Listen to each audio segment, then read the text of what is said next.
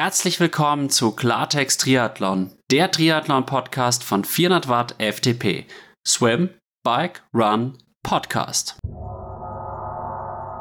Hallo, ich bin Alex, der Gründer von Klartext Triathlon. Und die heutige Folge mit dem Freiwasserschwimmer Andreas Waschburger wird dir präsentiert von Absolute Run, Laufstil Würzburg und We Are Endurance. Ich freue mich sehr, heute dich, Andreas, bei mir im Podcast äh, begrüßen zu dürfen. Du wurdest 2012 bei den Olympischen Spielen in London Achter und hast jetzt dich vor kurzem zum Weltmeister im Eisschwimmen gekrönt. Hallo Andreas, wie geht's dir heute? Hi Alex, vielen Dank, dass du mich gefragt hast für das Interview. Ähm, mir geht's gut heute. Das ist ein schöner sonniger Tag. Heute Mittag habe ich trainingsfrei, also alles gut. Ja, da musst du dir auch mal Zeit für so einen Podcast nehmen. Und ich finde es wirklich schön, dass wir jetzt endlich mal auch jemanden haben, der aus einer Einzelsportart da ist, der eben auch nicht reiner Triathlet ist und wir jetzt quasi mal so einen Blick darauf richten können, wie quasi der Freiwasserprofi den Triathlonsport, vor allem auch hinsichtlich des Schwimmen sieht, aber auch halt die Unterschiede zum Triathlon vielleicht so ein bisschen erklären kann. Damit unsere Zuhörerinnen und Zuhörer einen näheren Eindruck von dir haben, bitte ich dich jetzt einfach mal, dich genauer vorzustellen. Wer bist du so? Was machst du so? Geh auch ruhig so ein bisschen auf deine schwimmerische Karriere ein, etc., dass die Zuhörer einfach wissen, wer du so bist. Also, ich bin Andreas Waschburger. Ich bin 36 Jahre alt. Ich komme aus Saarbrücken und ähm, dort wohne ich auch. Also, dort trainiere ich auch am Olympiastützpunkt in Saarbrücken. Und ich bin hauptsächlich Freiwasserschwimmer. Ähm, früher 5, 10 und 25 Kilometer in letzter Zeit haben sich äh, die 25 Kilometer ähm, mehr bei, bei mir entwickelt. Also ich bin letztes Jahr zum Beispiel bei den Weltmeisterschaften und Europameisterschaften 25 Kilometer geschwommen. Und zuletzt war ich auch aktiv äh, im Eiswasserschwimmen, das ich im Januar äh, bestritten habe, zum ersten Mal bestritten habe, wo ich äh, zweifacher Weltmeister in der Staffel geworden bin und zweifacher Vize-Weltmeister im Einzel über 500 und 1000 Meter. Und das Eiswasserschwimmer habe ich eigentlich genutzt, um ein größeres Projekt äh, vorzubereiten. Darauf können wir später noch eingehen und ja. Ich glaube, da wissen wir jetzt so grob, was du so machst. Und was man auch sagen muss, das Eisschwimmen finde ich ja unvorstellbar. Also mir reicht es eigentlich schon, wenn ich beispielsweise saunieren gehe und dann sind ja da manchmal diese 14 Grad kalten Becken und da muss ich mich schon sehr überwinden, und mir sind teilweise auch schon 14 Grad Wassertemperatur einfach zu viel. Hatte ich jetzt neulich bei einem Triathlon-Wettkampf. Und das fand ich doch ziemlich unangenehm. Und da war ich doch froh, dass ich diese Badekappe eben tragen konnte. Man muss auch sagen, dass wir uns schon eine Weile kennen. Geh doch auch mal drauf ein, woher wir uns kennen und was uns dadurch auch so ein bisschen verbindet. Also wir, wir kennen uns eigentlich ähm, den Bezug ähm, von, von Würzburg. Also ich war in Würzburg oft da habe ich die schon mal gesehen, aber so richtig kennengelernt haben wir uns eigentlich beim Weltcup in äh, Budapest. Und ähm, das Freiwasserschwimmen äh, war ja also ein großer Stützpunkt, war immer Würzburg gewesen und deswegen war ich da auch oft zu Gast zum Training, um, wo ich öfters äh, vor Olympia mit Thomas Lutz trainiert habe und auch später noch mich auf äh, Welt- oder Europameisterschaften dann öfter mal einen kurz, kurzen Trainingslager, wo ich in Würzburg war, vorbereitet habe. Ja, und so richtig kennengelernt äh, haben wir uns eigentlich in, in, ähm, am Balaton Fürth 2016. Ja, das äh, war unser größeres Treffen, ja. Also ich muss auch sagen, dass ich da dich kennengelernt habe, so richtig und auch schätzen gelernt habe. Mir war da von Anfang an klar, der Andreas Waschburger ist ein cooler, witziger Typ. Ich weiß auch noch, wie wir darüber geredet haben, dass du dann bald 30 wirst. Jetzt sind wir beide schon über 30, also die Zeit rennt und ich muss sagen, es war ein sehr, sehr besonderer Tag für mich oder auch besondere Tage am Balaton führet, weil ich natürlich die Gelegenheit hatte, mal wirklich Nationalmannschaft und Profisport hautnah zu erleben. Und ich durfte ja dann auch den Athleten so ein paar Verpflegungssachen während des Rennens eben liefern. Wir hatten ein schönes Vier-Sterne-Hotel mit gutem Frühstück und so weiter. Und äh, was ich auch noch besonders in Erinnerung habe, waren die 50 Kugeln Eis, die du da im Rahmen einer Wette nach dem Wettkampf so zu dir genommen hast. Ja, daran erinnere ich mich auch noch. Ähm, es war eine Wette, ob ich das schaffen würde. die Eiskugeln wurden mir bezahlt und ähm, ich glaube, ich habe das sogar nach dem Abendessen gemacht gehabt und habe es auch geschafft gehabt. wie so sonst auch im Freiwasserschwimmen, so extreme Sachen reizen mich dann, das zu machen. Also fünf Kugeln Eis essen mache ich jetzt nicht alltäglich, aber ja, es war der Reiz dahinter, ob ich das schaffen würde und ich esse halt gerne auch mal Eis, ne? aber dennoch, der Wettkampf, ähm, der ist mir eigentlich sehr in Erinnerung, weil ich eigentlich fünf Tage vorher ähm, beim Qualifier praktisch die Olympia-Qualifikation für 2016 verpasst habe. Und ähm, ja, und eigentlich wollte ich es jedem zeigen beim Weltcup in Ungarn, dass ich eigentlich doch drauf habe und wurde ähm, fünf Tage später, obwohl ich eigentlich total deprimiert war, ähm, Zweiter beim Weltcup in Ungarn und habe meinen damaligen Konkurrent, der sich für Olympia dann qualifiziert hatte eine Woche vorher, äh, weit hinter mir gelassen. Ich erinnere mich noch, war wirklich schade, aber es ist, glaube ich, ein ganz guter Übergang auch zu Olympia 2012. Du bist ja wirklich auch lange jetzt im Schwimmsport aktiv, aber schon relativ früh eigentlich in deiner Karriere kamst zu dieser Olympiateilnahme, wo du dann den achten Platz eben belegen konntest. Geh doch mal auf das Rennen 2012 bei Olympia ein, auch auf die ganzen Erfahrungen bei Olympia, was auch dieser Erfolg für dich selbst bedeutet hat, auch vielleicht, wir wissen damals, Thomas Lurz, der ja im Endeffekt über ein Jahrzehnt oder fast 15 Jahre die ganze Freiwasserszene dominiert hat, hat er ja gegen Usama Meluli knapp eben auch Gold verpasst, weil Usama Meluli ja doch auch mit dieser starken Unterdistanzleistung von vorne wegschwimmen konnte. Und das Krasse war ja auch, dass der Thomas ihn fast noch bekommen hätte, war hinten raus echt eng. Also ich glaube, das Rennen hätte auch nicht viel länger als zehn Meter für eben Meluli gehen können, weil dann hätte er wahrscheinlich verloren. Ja, ich glaube auch. Also ähm, wäre das Rennen ein bisschen länger gegangen. Meluli war so fertig nach dem Rennen. Äh, er hat sich auch übergeben gehabt. Also Thomas hätte eigentlich einen Sieg verdient gehabt nach seiner ganzen Karriere und ich glaube auch keine 100 Meter weiter Thomas hätte ihn gehabt. Ich weiß noch, dass Thomas gesagt hat, ähm, er wollte eigentlich Platz zwei absichern und wollte eigentlich kein Risiko eingehen aber eigentlich, ja, er hätten müssen am Ende früher müssen angreifen und hätte eigentlich riskieren können, dass er eventuell leer ausgeht ohne Medaille. Das wäre vielleicht der Sieg gewesen. Mein Rennen würde ich heutzutage auch anders gestalten. Also ich habe relativ früh eine gelbe Karte bekommen.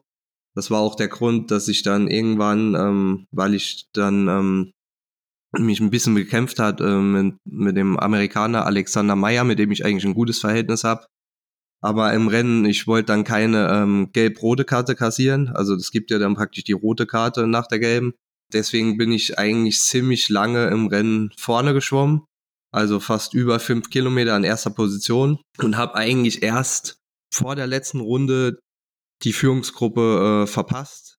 Da hat eigentlich ein Russe einen Fehler gemacht, der ist zur Verpflegung geschwommen und dadurch ist die Lücke entstanden zu den ersten vier Personen. Und ähm, ich habe dann versucht, mich nochmal von der zweiten Gruppe zu lösen, was ich geschafft habe. Bin dann eine halbe Runde lang zwischen beiden Gruppen geschwommen, an fünfter Position. Und erst gegen Ende hin haben mich halt dann noch, ähm, ich war dann fünfter, drei Schwimmer bekommen. Und war dann halt im Endeffekt Achter. Also ich bin eigentlich völlig überzeugt gewesen, wenn ich die Füße von, von ersten Schwimmern gehabt hätte, hätte ich das Tempo mitgehen können und wäre definitiv unter die ersten fünf am Ende gekommen aber leider habe ich das nicht mehr geschafft. Und ich glaube, wäre ich das Rennen von Anfang an ein bisschen ruhiger geschwommen, ähm, hätte ich vielleicht noch die Kraft gehabt, in dem Moment äh, komplett nochmal ranzuschwimmen. Auch wenn ich mich in dem Moment von den anderen gelöst hatte und auch noch die Kraft hatte, überhaupt die Lücke zu reißen. Aber waren dann so ein paar Sekunden, die gefehlt haben, um dann nochmal halt die Füße von vorderen Personen zu erreichen. Ja, die Taktik ist im Freiwasserschwimmen extrem entscheidend. Also ich meine, wir haben es jetzt neulich gesehen, die Leonie Beck hat erstmal zwei Weltcuprennen eben gewonnen und dann beim nächsten Weltcuprennen, ich weiß gar nicht genau, was sie war, aber auf jeden Fall jenseits der Top Ten. Und da merkt man halt auch, dass im Freiwasserschwimmen es gibt sicherlich die Leute, die häufiger gewinnen, aber es kann auch mal ein Rennen total in die Hose gehen. Und dann ist es natürlich so, bei Olympia hat man eben nur eine Chance und die muss man dann halt nutzen. Und wahrscheinlich hast du halt dann auch zu viel Kraft einfach im Vorfeld verloren, bevor es dann richtig zur Sache ging. Weil man muss ja sagen, dass beim Freiwasserschwimmen, anders als beim Triathlon, ja auch lange einfach recht taktisch geschwommen wird und vor allem die letzten eineinhalb, ein Kilometer dann auch so richtig die Post erst abgeht. Ja, so ab acht Kilometer beginnt eigentlich das Rennen. Aber auf Leonie zurückzukommen, äh, ich glaube, das war das Rennen in Italien, das sehr kalt war. Und Leonie ist ja schon sehr dünn und ich glaube, es da hat einfach die, die Kälte die Rolle gespielt. Die haben ja die Regeln jetzt nochmal geändert, also unter 20 Grad durfte man ja den Neoprenanzug auswählen und unter 18 Grad ist es Pflicht und das haben sie jetzt geändert auf unter 18 Grad Pflicht, also das Wasser hatte angeblich 19 Grad und das war, denke ich, dann für die meisten zu kalt, also auch der Patineri ist ja rausgegangen und ganz viele andere Schwimmer sind rausgegangen.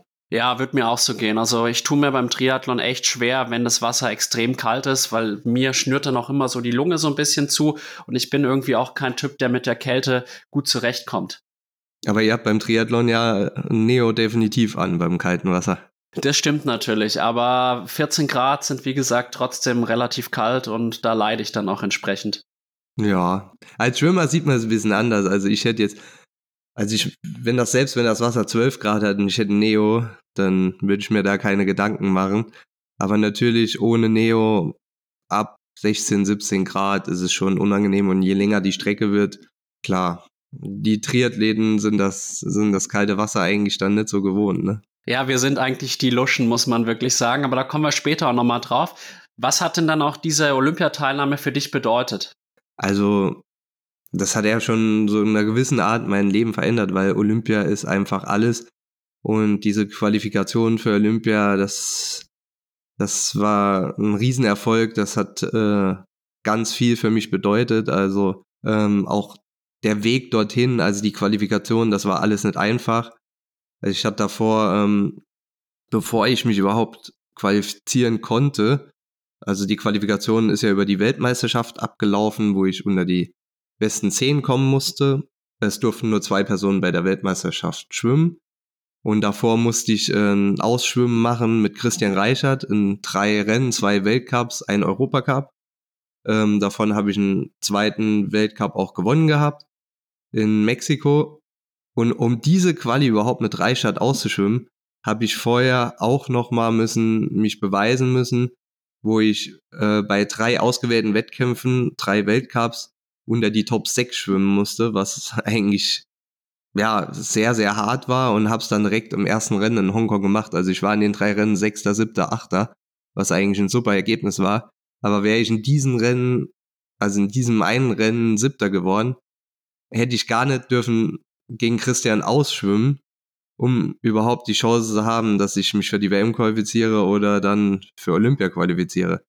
Also das war nicht einfach nur ein Quali-Rennen und ich habe mich qualifiziert. Also es war ein langer Weg und deswegen schätze ich das umso mehr, dass ich äh, bei Olympia war und eigentlich auch der zweite Deutsche mit Thomas Lutz, der dann jemals bei Freiwasser ähm, bei Olympia war. Richtig, und dann auch noch mit einer Top-10-Platzierung. Also das war schon richtig stark. Und man muss sich auch immer wieder bewusst machen, zu Olympia zu kommen, ist eben nicht selbstverständlich. Ich habe jetzt die Woche den Justus Nieschlag im Podcast und da wurde schon deutlich auch, der hat schon damit gerechnet, 2024 vielleicht nochmal dabei zu sein. Dann wurde er eben ausgebotet, ist jetzt doch nicht dabei. Und ich glaube, deswegen muss man sich so eine geile Erfahrung wie Olympia, wenn man es wirklich geschafft hat, dann auch tief im Herzen behalten. Ja, das auf jeden Fall. Also, das ist auch so ein einmaliges Erlebnis, das vergisst man nie wieder. Und äh, mit meiner Platzierung bin ich vollkommen zufrieden. Also Top 8. Top 8 ist eigentlich eine Finalteilnahme im Becken, so wurde es auch gerechnet.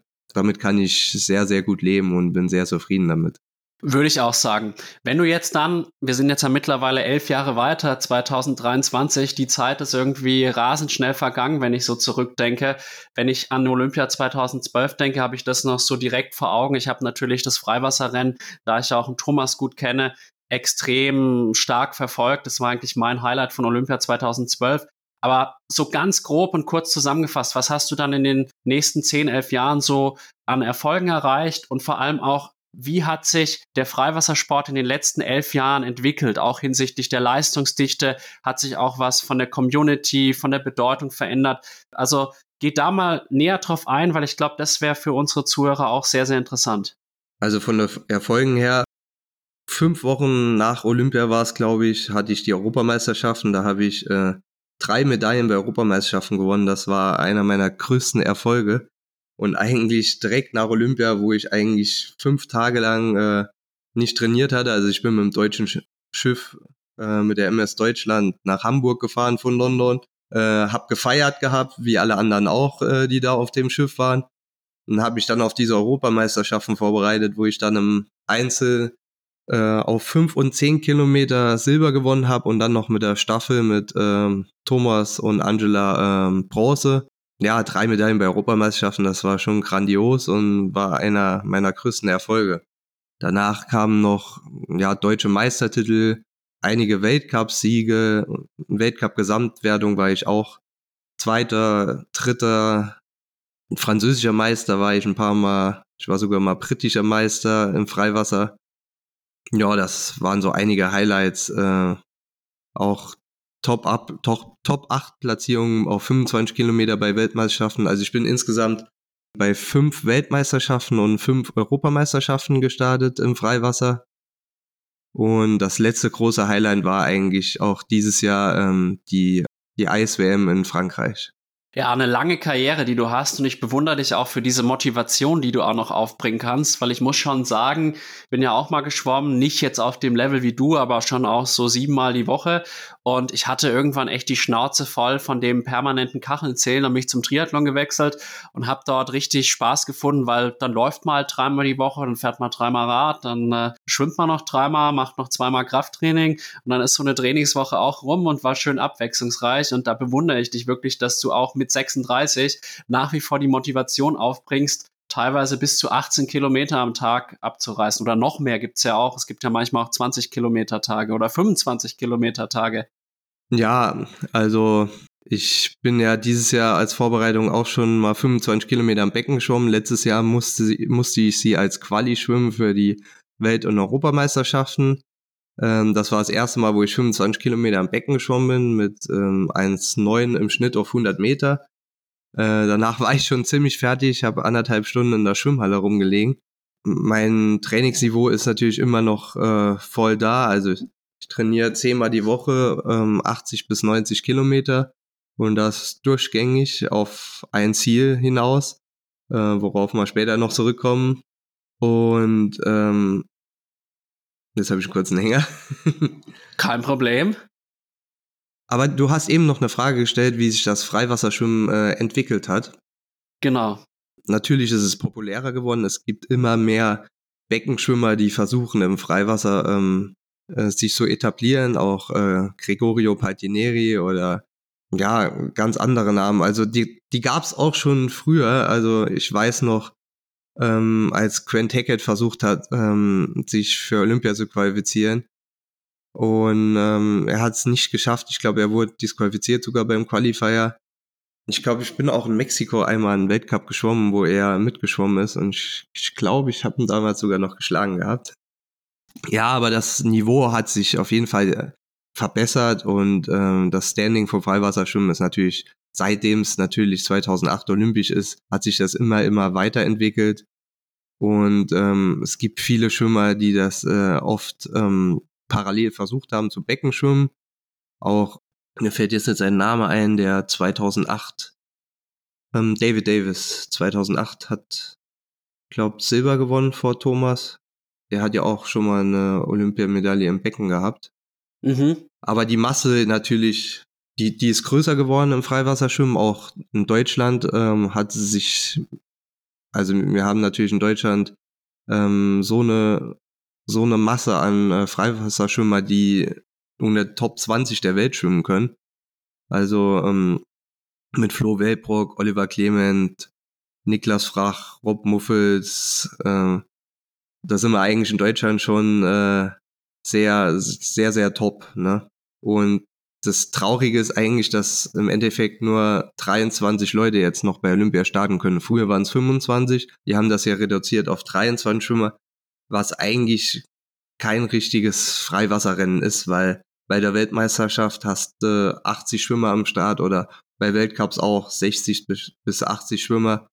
Ähm, ja, das ist ein anderes Thema, dass nur so wenig dort starten dürfen, aber es, ich glaube, wir können froh sein, dass Freiwasserschwimmen olympisch ist aber es meines Erachtens müssten viel, viel mehr Schwimmer dort starten können.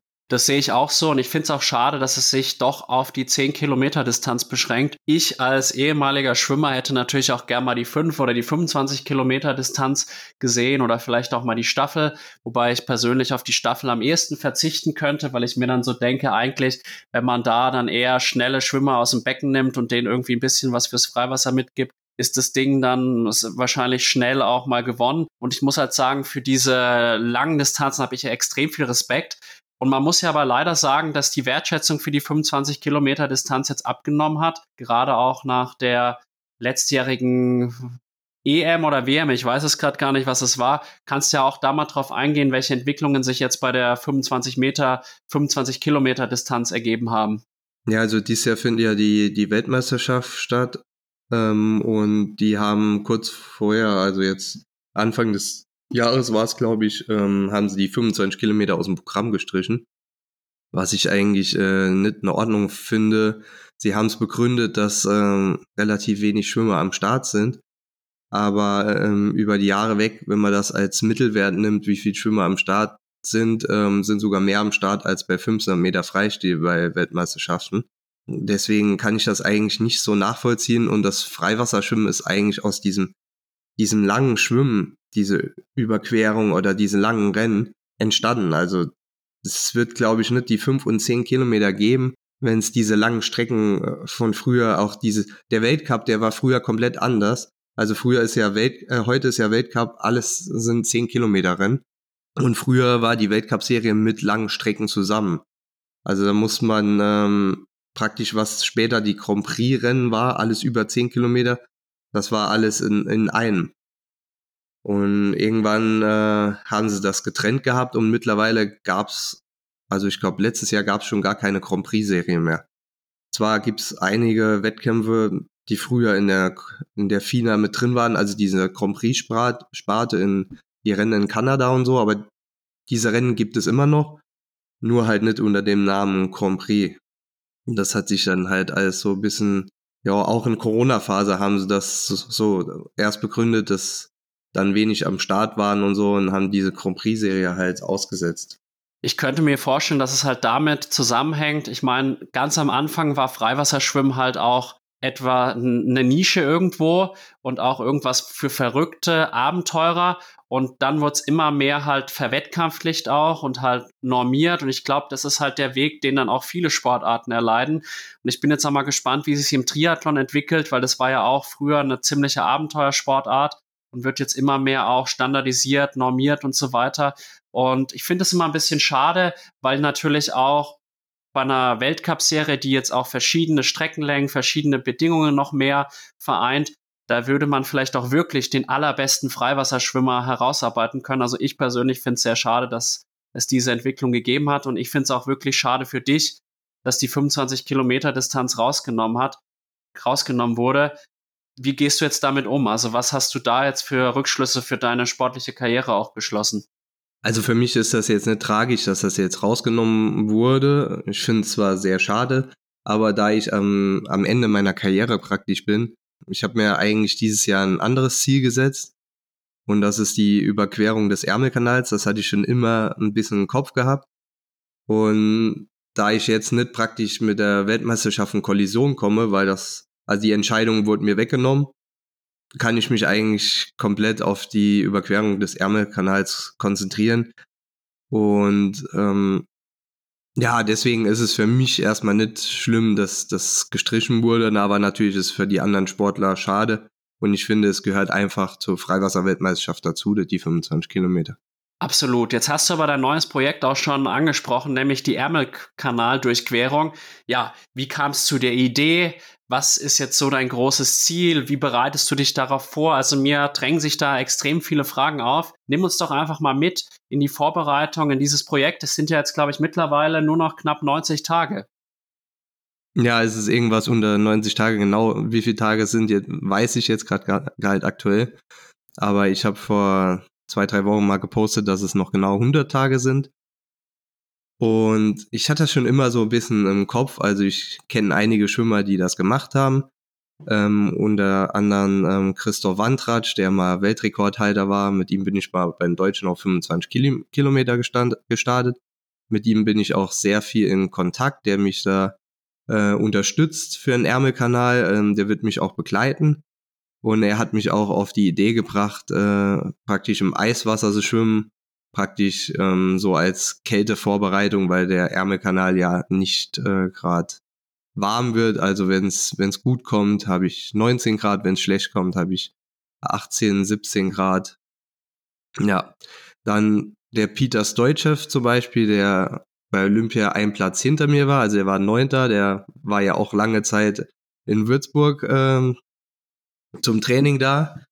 Mit ihm habe ich auch über den Ärmelkanal gesprochen im Januar und er hat gemeint, du musst das unbedingt machen und ich ähm, habe auch damals schon den Bootsführer praktisch, den die Top drei Leute hatten, angeschrieben gehabt. Also der Wandi hat mir da den Namen gegeben gehabt. Peter war ja auch selbst auch ähm, Rekordhalter vom Ärmelkanal, Weltrekordhalter. Der hat praktisch im Wandi den Rekord abgeholt mit 6 Stunden 57. Wandi hatte 7 Stunden 3. Und dieser Rekord wurde aber, ich glaube, Peter ist das 2008 geschwommen. Und dieser Rekord wurde 2012 von Trent Crimsey gebrochen um zwei Minuten. Und äh, Trent kenne ich auch von früheren Wettkämpfen noch. Es war lang her, aber der ist den Rekord 2012 geschwommen. Und die hatten alle drei praktisch den gleichen äh, Bootsführer, Michael Oram. Und ähm, ja, über Peter und Wandy bin ich halt zu Michael gekommen. Also es ist auch nicht einfach so ein Zeitraum zu bekommen. Also die sind meistens ähm, zwei Jahre vorher ausgebucht. Und ich hatte damals auch noch keine Antwort gehabt auf meine Mail. Und Peter hat den Michael dann nochmal angesprochen gehabt. Und dann habe ich endlich eine Antwort bekommen und er hat mir dann einen Zeitraum gegeben, worüber ich sehr glücklich war, dass das dann funktioniert hat. Und mein Zeitraum ist praktisch der 23. bis 28. August. Das ist ein Fünf-Tages-Zeitraum, länger geht das anscheinend nicht. Und der Bootsführer entscheidet dann, äh, ob das Wetter gut ist und ob wir starten. Also es kann natürlich passieren, dass das Wetter so schlecht ist, dass gar kein Start möglich ist. Dann ist die Aktion praktisch abgesagt.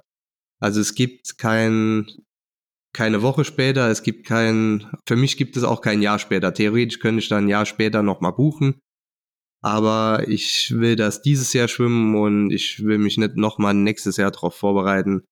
Es wird natürlich nicht einfacher. Ich bin 36 Jahre und ähm, ja, es ist natürlich nicht immer einfach, äh, 80, 90 Kilometer die Woche zu schwimmen. Ne? Also es wird nicht einfacher im Alter, sag mal so. Auch, aber meine Ausdauer natürlich, äh, die, die ist top. Also ich bin jetzt zur Vorbereitung auch schon, habe angefangen mit äh, 15 Kilometer Schnittschwimmen. Also ich, ich denke mal, um den Rekord zu brechen, 6 Stunden 55. Man braucht eine perfekte Linie, das ist vom Bootsführer natürlich auch abhängig. Reden wir ungefähr von 32 bis 34 Kilometer, das ist ungefähr ein Schnitt von 1,12. Und das bin ich jetzt auch schon auf 20 Kilometer geschwommen. 25 Kilometer im Becken bin ich vor vier Wochen geschwommen, ein Zwölfer Schnitt. Und jetzt ab Samstag sind das die letzte große Vorbereitung auf dem Erdenkanal 30 Kilometer geplant, wo ich dann 1,12 12, im Schnitt schwimme. Das ist wirklich brutal. Also ich bin froh, wenn ich auf einmal 100 Meter mal eine 1,12 schwimme bei Intervallen. Aber gut, anderes Level natürlich. Und also wenn ich das so höre, ich bekomme richtig Puls. Also ich fieber schon jetzt mit. Hast du denn selbst auch so ein bisschen Bammel? Weil es gab ja auch schon Todesfälle bei Versuchen, den Ärmelkanal zu durchschwimmen. Und auch so, wie stellst du dich auf die Bedingungen ein? Was sind, sag ich mal, die noch akzeptablen Bedingungen? Also die Bedingungen müssen eigentlich, um den Rekord zu brechen, perfekt sein. Also das, mir wurde gesagt, es gibt fast, also krass gesagt, es gibt nur einen Tag im Jahr, wo du das Ding brechen kannst. Aber ich denke mal, so krass ist es jetzt nicht, aber ich denke, es gibt nur sehr, sehr wenige Tage ähm, im Jahr, wo man das, den Rekord brechen kann. Und diese Bedingungen hatte damals Trent Kimsey auf jeden Fall. Man kann sein, sein Schwimmen nachgucken. Er ist eine perfekte Linie geschwommen. Und die Bedingungen braucht man natürlich, um den Rekord zu brechen. Und das weiß der Bootsführer auch, dass ich den Rekord brechen will. Dafür kommt ein zweiter Offizieller mit aufs Boot. Und ich kann aber die Bedingungen natürlich nicht beeinflussen. Also ich mache mir da eigentlich, ich hoffe nur, dass alles funktioniert, aber ich mache mir da eigentlich keinen großen Kopf, bis auf die Kälte. Also ich hoffe, dass es Wasser relativ warm wird. Also 16 Grad wäre schon sehr, sehr hart für mich. Ich mache zwar Kältevorbereitung. Ich gehe auch aktuell äh, extra in die Eiskammer, in eine Kryokammer bei minus 86 Grad. Das versuche ich zweimal die Woche zu machen, wo ich dann vier, fünf Minuten drin bin. Ob das wirklich eine Kältevorbereitung ist, weiß ich nicht, aber also es ist nicht nachgewiesen, aber ich denke mal für den Kopf ist es nicht schlecht. Ähm, des Weiteren will ich noch in, in kalten Gewässern natürlich schwimmen. Ähm, Thomas Lutz hat mich auch noch gefragt, das ist fünf Wochen vom Ärmelkanal, äh, wo ich auf den Wettkampf mitkomme im Lake Tahoe. Da soll ich zweimal 30 Minuten schwimmen. Da ist das Wasser auch äh, bekannt dafür, dass es sehr kalt ist. Deswegen habe ich dem eigentlich sehr zugesagt. Da sind wir auch nur vier Tage praktisch in die USA unterwegs. Das, das ist eigentlich nicht so schlimm wegen Jetlag. Und ich bin auch froh, dass er mich gefragt hat. Also es macht eigentlich dann riesen Bock, so einen Wettkampf zu schwimmen. Vor allem, wenn, wenn ich Thomas wieder sehe. Und äh, Ruben Straub kommt auch noch mit äh, aus Würzburg. Und da freue ich mich eigentlich schon drauf.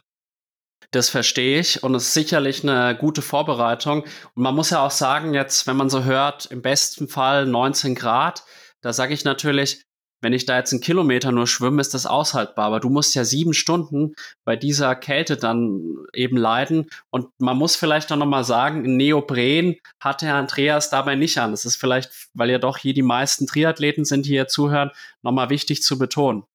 Auch kein Freiwasseranzug. Also es ist nur eine kurze Hose, eine Jammer praktisch erlaubt. Und das macht es eigentlich äh, schon schwieriger. Und Vaseline ist aber erlaubt. Das im Gegensatz zum Eiswasserschwimmen. Da war nur eine Jammer erlaubt, aber keine Vaseline war erlaubt. Es war nur eine Badekappe erlaubt und Ohrenstöpsel waren erlaubt. Aber ja, das ist dann schon e-, etwas anderes. Also so ein Freiwasseranzug an sich, der hilft ja nicht viel gegen die Kälte, aber trotzdem so ein bisschen für den Kopf und so bringt er ja schon was. Und eine zweite Schicht ist ja eigentlich nicht schlecht. Und deswegen, deswegen trainiere, also ich trainiere auch diese st längeren Strecken, ähm, die ich im Becken mache, diese 25 und 30 Kilometer trainiere ich in der Gemma. Früher habe ich solche Serien im Becken natürlich mit Freiwasseranzug gemacht, der natürlich mehr Gesch Geschwindigkeit bringt. Ne? Kommst du denn generell gut mit Kälte zurecht oder bist du eher der Hitzetyp im Freiwasser? Früher war ich definitiv der Hitzetyp und habe mich bei der Kälte schon durchkämpfen müssen. Aber es gab ein Rennen in meinem Leben, wo ich, wo ich aussteigen musste. Das war in äh, Setubal beim Weltcup, wo das Wasser wirklich 6, 16 Grad hatte und wirklich sehr, sehr kalt. Also ich hatte da Kältekrämpfe gehabt und ähm, war eigentlich sogar in Führung bei diesem Weltcup und musste dann aussteigen. Das war mein letztes Rennen eigentlich vor Olympia. Aber seitdem, also ich habe jetzt extra für den Ärmelkanal äh, schon mehr Kilos drauf. Bei Olympia hatte ich so ungefähr 80 Kilo über die Saison jetzt äh, die letzten Jahre. Ähm, auch als ich, ich habe zwei Jahre bei äh, Philippe Lucas in Frankreich trainiert, da war ich eigentlich extrem dünn, da hatte ich 78 Kilo. Und jetzt die letzten zwei Jahre hatte ich ungefähr so 82, 83 Kilo und bin jetzt extra, also ich bin bei 86 Kilo und versuche auch damit zu trainieren, weil Fett hilft einfach bei Kälte. Es ist einfach so. Man muss ja auch sagen, wenn du hast ja vorhin den Peter angesprochen, ich kenne ihn ja auch gut. Grüße an der Stelle. Extrem witziger, unterhaltsamer Typ. Da gehen wir jetzt mal nicht in die Details. Aber der war ja im Training gar nicht mal so schnell. Also es gab Serien, da bin ich daneben geschwommen und war fast genauso schnell. Und wie gesagt, er hat eine Top-10-Platzierung bei Olympia erreicht. Aber was mir bei dem auch immer aufgefallen ist, er ist extrem gut mit Kälte zurechtgekommen. Und der war ja auch für so Extremereignisse eigentlich perfekt geeignet. Also er hat ja auch teilweise Schwimmen auch gemacht, die weit über die 25 Kilometer hinausging. Und er war ja auch schon immer ein bisschen fester und hatte durchaus das eine oder andere Fettpolster. Ja, das stimmt. Also jetzt mittlerweile hat er noch ein größeres Fettpolster, aber ähm, der ist auch, ähm, ich habe den getroffen gehabt beim Eiswasserschwimmen Ähm, der war da Mitorganisator jetzt bei der Eisschwimmweltmeisterschaften und die letzten Jahre ist er auch ähm, diese Eis-WM geschwommen und ist auch Weltmeister zweimal geworden auf den 1000 Meter. Worauf ich eigentlich ein bisschen stolz bin, dass ich, ein, dass ich seine Zeit auf jeden Fall unterboten habe. Also auf den 500 Meter und 1000 Meter bin ich auch die zweitschnellste Zeit jemals geschwommen. Ich hätte eigentlich auf beiden Strecken einen Weltrekord gehabt, aber auf beiden Strecken äh, wurde ich halt geschlagen und der Weltrekord äh, wurde verbessert. Das ist natürlich gemein, aber du hast den alten Weltrekord eben geschlagen. Jetzt sind wir gerade bei dem Thema Eisschwimmen. Also für mich unvorstellbar, aber es ist irgendwie so, es gibt immer mehr Leute, die ins Eisschwimmen gehen. Vielleicht die Nische, die man dann jetzt sich gesucht hat. Wie ist denn das so? Also wie läuft so ein Eisschwimmwettkampf ab? Wie bereitet man sich darauf vor? Welche Gefahren bestehen auch? Wie sind auch die Unterschiede von den Paces beispielsweise? wie viel langsamer ist man dann eben bei, ich weiß nicht, wie kalt ist das Wasser, drei Grad maximal oder so? Das Wasser muss unter fünf Grad haben. Und jetzt bei meiner Eis-WM war es zwischen drei und vier Grad, also je nach Tag. Also ich habe einmal eine Messung gesehen, da war es 3,8 Grad. Und vor meinem ersten Wettkampf, äh, bevor ich da also ins Wasser gegangen bin, da war ich praktisch noch im Hotel, da wurde mir von Deutschen ein Bild geschickt. Das dass das Wasser noch gefroren war. Dass ein Taucher rein musste und praktisch die, die Oberfläche muss äh, das Eis brechen. Natürlich war natürlich im Wasser dann keine null Grad. Aber das hat mich so ein bisschen abgeschreckt gehabt und hab gedacht, du Scheiße, was tust du dir hier an? Und ich konnte mich eigentlich gar nicht so richtig drauf vorbereiten. Also ich wollte eigentlich im Dezember hin ähm, in der Eistonne trainieren und mich auf die Kälte vorbereiten. Und das konnte ich alles nicht weil ich im Dezember öfter krank war, habe mich nicht fit gefühlt, deswegen habe ich das eigentlich nicht gemacht. Ich habe dann nur eigentlich ein Vorbereitungsschwimmen im Wandi gemacht. Und später äh, bin ich dann noch mal eine Woche vor der Eis-WM, da war so ein Eisschwimmen bei uns. Da war aber das Wasser nur sieben Grad. Ähm, das war so ein Neujahrsschwimmen, da bin ich auch mal ins Wasser noch mal vorher zum Testen rein. Aber ansonsten war meine Vorbereitung eigentlich eher ich glaube, die schlecht, schlechteste von allen, weil jeder andere hat sich richtig drauf vorbereitet. Und ich wusste gar nicht, äh, was mich da eigentlich großartig erwartet. Also ich, ich, ich wollte es probieren und dass ich die 1000 Meter schwimme, das war vorher eigentlich nicht klar. Der Wandi hat gemeint, ach, die melden wir mal und dann guckst du mal, wie es funktioniert. Und ähm, ich wusste auch gar nicht, dass ich die, die 4x50 Freistilstaffel schwimme. Also ich bin da angereist, habe eigentlich die äh, anderen deutschen Athleten gesucht und da war praktisch der, der Athletenbetreuer, der hat gemeint, ja, morgen schwimmst du schon. Wie so, was? Ja, da musste ich schon dann viermal 50 Meter Freistil schwimmen. Das, ich meine, das ist so kurz, da merkt man die Kälte eigentlich nur, also dieses Nachwirken hat man gar nicht bei 50 Meter. Das ist halt der erste Schock, wenn man ins Wasser geht. Das ist halt sehr krass. Ähm, aber da waren wir sehr erfolgreich. Da haben wir um ich glaube, ein paar Hundertste haben wir, wurden wir Weltmeister auf 4x50 Meter Freistil. Das war dann schon sehr erfolgreich und war eigentlich froh, dass ich sie dann geschwommen bin. Und dann kamen schon praktisch die 500 Meter. Also bei 500 Meter und 1000 Meter ist das so abgelaufen. Ähm, also ich erkläre mal eigentlich den kompletten Wettkampf. Man geht eigentlich in den Vorstartbereich, meldet sich dort an und man hält sich eigentlich sehr, sehr warm vorher.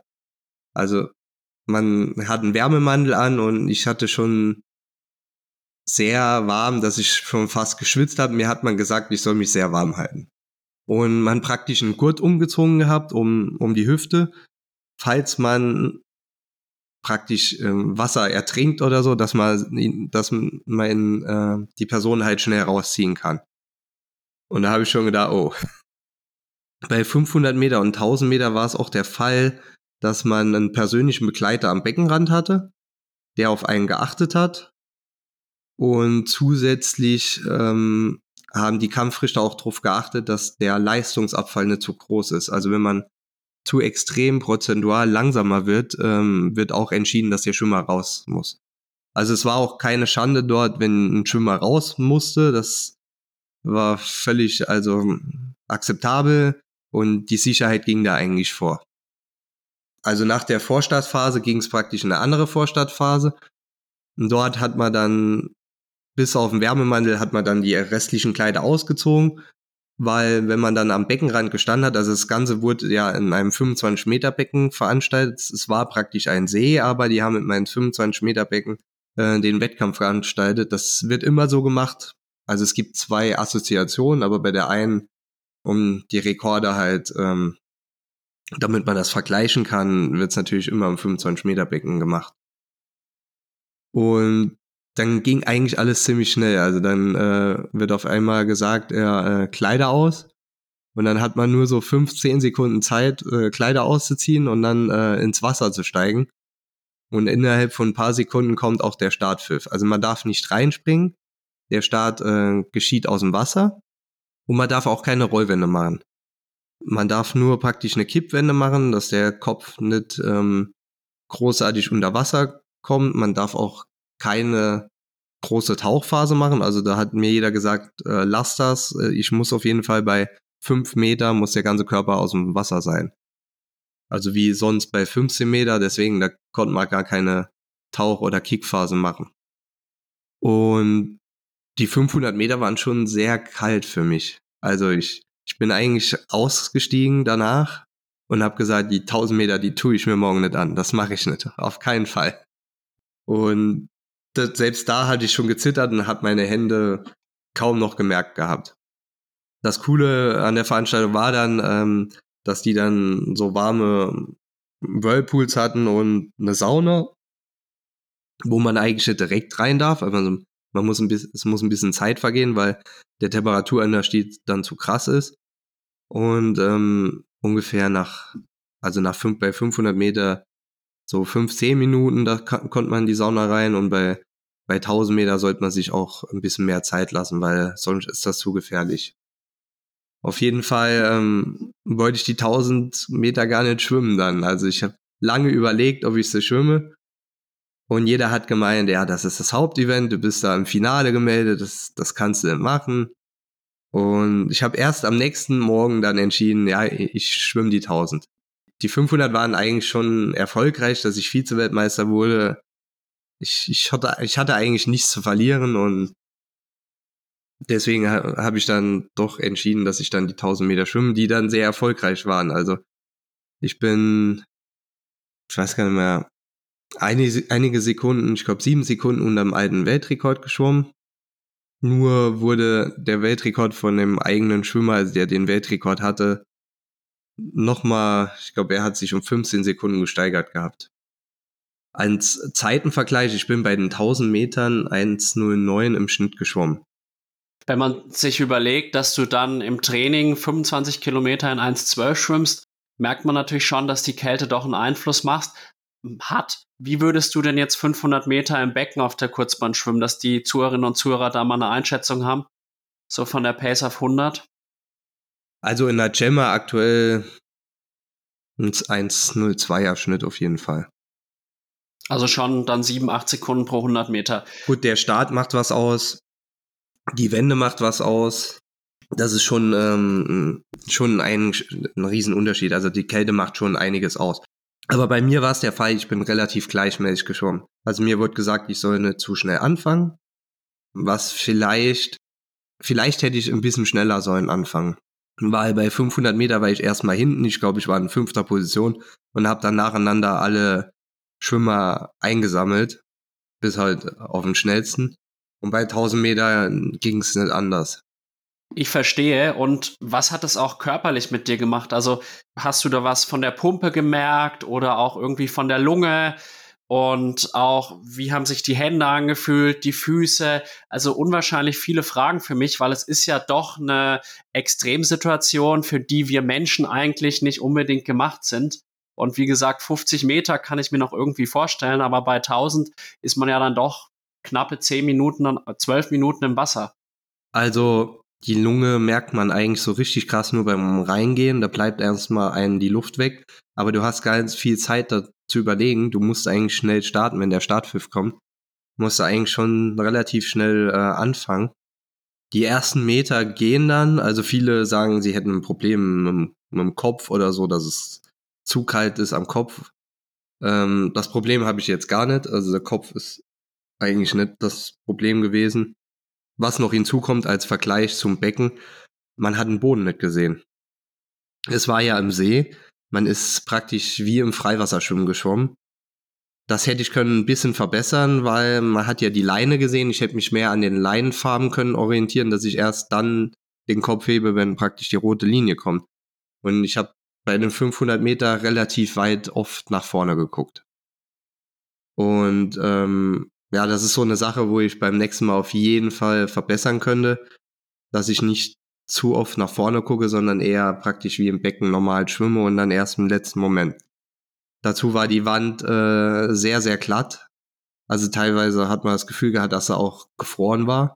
Das haben auch welche gesagt, dass man da ein bisschen mehr abgerutscht ist.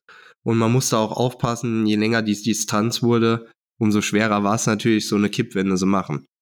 Und bei 1000 Meter war es der Fall, ähm, bei sieben, ab 700 Meter habe ich praktisch gar kein Wassergefühl mehr gehabt. Also die Hände und die Füße habe ich gar nicht mehr gespürt. Die haben sich eigentlich total taub angefühlt. Und dann musste halt noch 300 Meter weiter schwimmen. Und wenn du dann aber angeschlagen hast, ich bin noch relativ gut aus dem Becken gekommen, aber Sachen anziehen und so, das ging gar nicht. Also mir musste natürlich geholfen werden, äh, ähm, Wärmemantel anzuziehen, ähm, Schwimmbrille konnte ich auch nicht ausziehen, ging auch nicht. Und selbst Minuten danach in der Sauna hatte ich Probleme, weil die Ohrenstöpsel nicht draußen waren, die Ohrenstöpsel rauszubekommen. Und auch das Trinken danach, meine Hand hat so gewackelt, das ging die ersten 15 Minuten selbst trinken, das war fast nicht möglich. Also direkt nach dem Rennen zittert man noch nicht so direkt, dass das braucht so zwei, drei Minuten, wenn man dann aufwärmt. Und dann fängt man extrem, fängt der Körper extrem an zu zittern. Also wirklich irre, was du da machst. Und eins ist mir klar, ich werde es nicht machen. Ich hasse Kälte und habe da echt keinen Bock drauf. Aber echt Respekt, dass du das so durchziehst und für den einen oder anderen Zuhörer sicherlich faszinierend. Und auch schön, dass du trotz dieser Kälte weitermachen möchtest. Aber wenngleich man schon sagen muss, es sind schon auch heftige Symptome. Bist du denn danach krank geworden oder äh, hast du das Gefühl, dein Immunsystem hat das gut weggesteckt und wurde sogar gestärkt durch diesen Kälteeffekt? Weil man sagt ja auch, Kälte tut ja auch das Immunsystem auch fördern. Ich habe eigentlich gedacht, wenn ich da jetzt hinfahre, das war ja noch der Punkt. Ich war eine Woche vorher bei der Sportmedizin, da wurde mir eigentlich abgeraten, da hinzufahren, weil dann äh, würde ich die ganze Saison gefährden, dass ich äh, krank werden würde. Die Angst hatte ich. Ich bin auch angereist und hat ähm, schon starke Kopfschmerzen gehabt. Es hat sich dann zum Wettkampf hingelegt gehabt und ich wurde Gott sei Dank nicht krank. Also ich war danach äh, lange gesund und ich glaube, das hat den Körper schon abgehärtet. Ich gehe auch in diese Kryokammer, da sagt man auch, dass man da eher nicht krank wird, sondern dass der Körper äh, sich davon abhärtet. Und ich, ja, ich glaube da auch einfach dran, dass das so ist. Aufgrund dessen, dass ich doch sehr, sehr häufig krank bin in den letzten Jahren, vielleicht wäre das die entscheidende Lösung. Einfach mal in die Kältekammer oder ins Eisbad, um den Körper entsprechend abzuhärten. So, jetzt haben wir viel von dir erfahren, was du so sportlich gemacht hast. Und jetzt wollen wir auch, wir sind ja hier im Triathlon-Podcast, so ein bisschen die Brücke zum Triathlon schlagen. Welchen Bezug hast du denn zum Triathlon? Hast du vielleicht auch schon mal selber einen gemacht oder kannst du dir vorstellen, Triathlon mal auszuüben? Also ich habe schon mal einen, vor Jahren, ich glaube, das ist schon fast 20 Jahre her, da war hier beim Schwimmverein den, der Illinger Triathlon. Ähm, da habe ich schon, ich glaube, zweimal dran teilgenommen gehabt. Ähm, natürlich ich hatte erstens kein Profirad, bin mit meinem normalen Mountainbike angekommen. Das war schon, da habe ich schon alles verloren gehabt. Also beim Schwimmen war ich natürlich Erster und spätestens beim Laufen habe ich eigentlich alles verloren gehabt. Ich glaube, das Fahrradfahren ähm, kann man noch trainieren, aber das Laufen bei mir, das, also ich gehe eigentlich auch nie laufen und Fahrradfahren war ich auch 20 Jahre nicht. Ich habe erst in Corona-Zeit dann bin ich ein bisschen Rad gefahren. Ähm, ja, aber ich glaube, Triathlon ist äh, eher nichts für mich, wenn dann eher aus Spaß. Aber mein Bezug zu Triathlon ist natürlich groß, weil am Olympiastützpunkt äh, trainiert die Deutsche Triathlon Union und die sehe ich natürlich täglich und bin auch täglich mit denen in Kontakt. Und Jan Frodeno äh, ist oder war auch ein Freund von mir und den habe ich auch früher täglich im Training gesehen, beziehungsweise ist er auch öfter manchmal mit mir geschwommen. Das ist cool und sicherlich eine Ehre, mit dem GOAT des Triathlonsports auch eine gemeinsame Vergangenheit zu haben.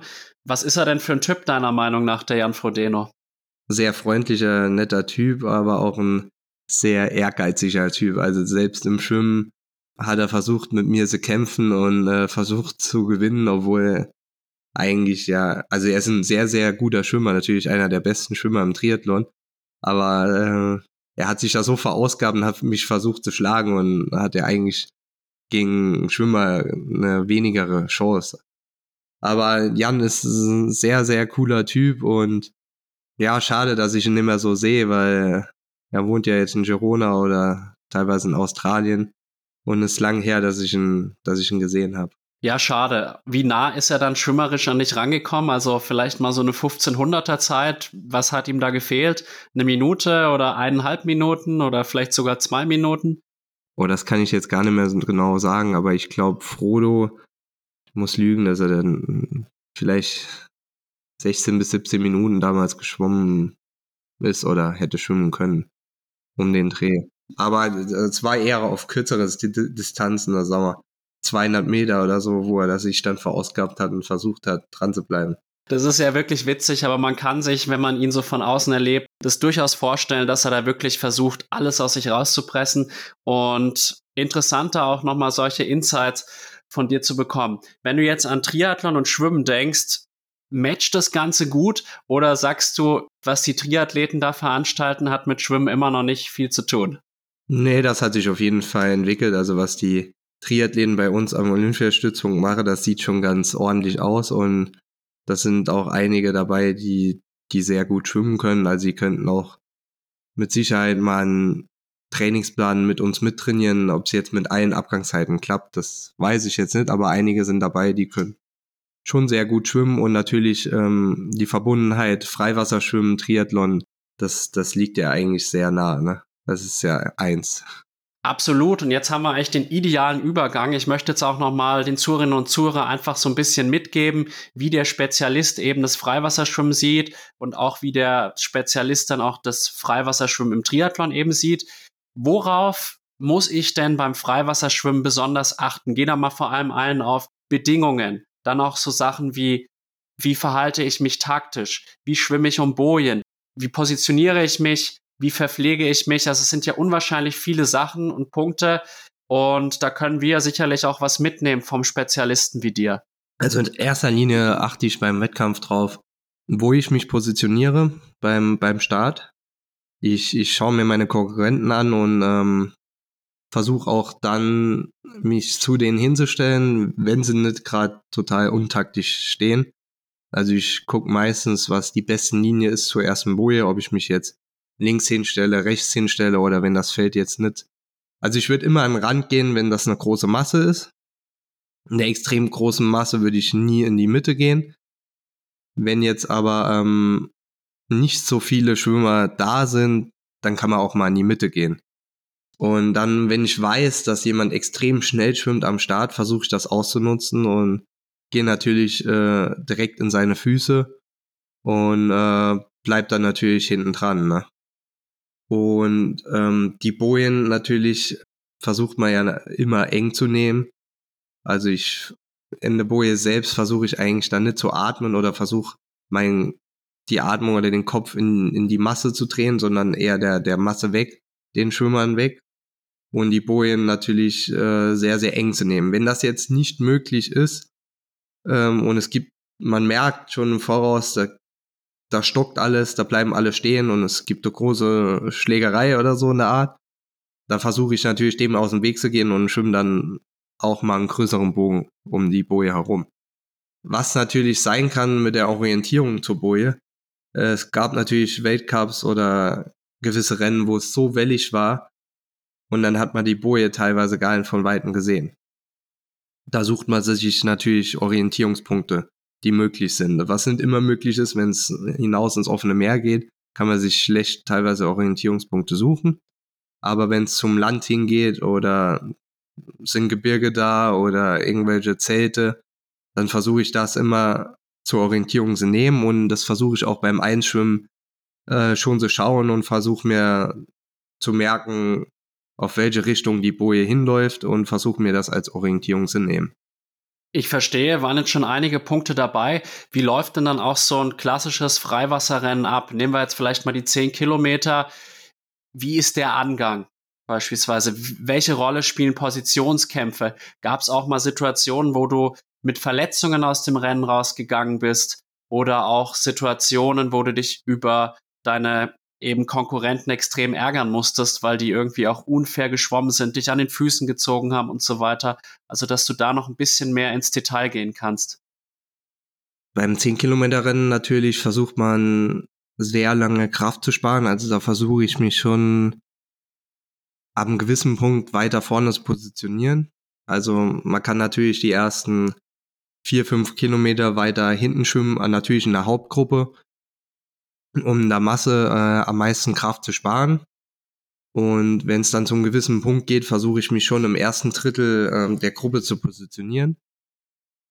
Und versuche dann trotzdem nicht in der Masse zu schwimmen. Ich versuche dann immer außen zu schwimmen. Ich bin ein Typ, der immer nach links atmet. Und wenn möglich, versuche ich dann rechts vom Feld zu schwimmen, aber das ist dann immer abhängig, in welche Richtung natürlich die Bojen äh, herumgehen. Und ähm, ich versuche halt immer sehr nah an Schwimmern zu schwimmen, was man auch im Triathlon natürlich machen muss, muss müsste, um Kraft zu sparen, praktisch sehr nah an Füßen der Leute schwimmen, auch wenn die Gruppe mal reißt.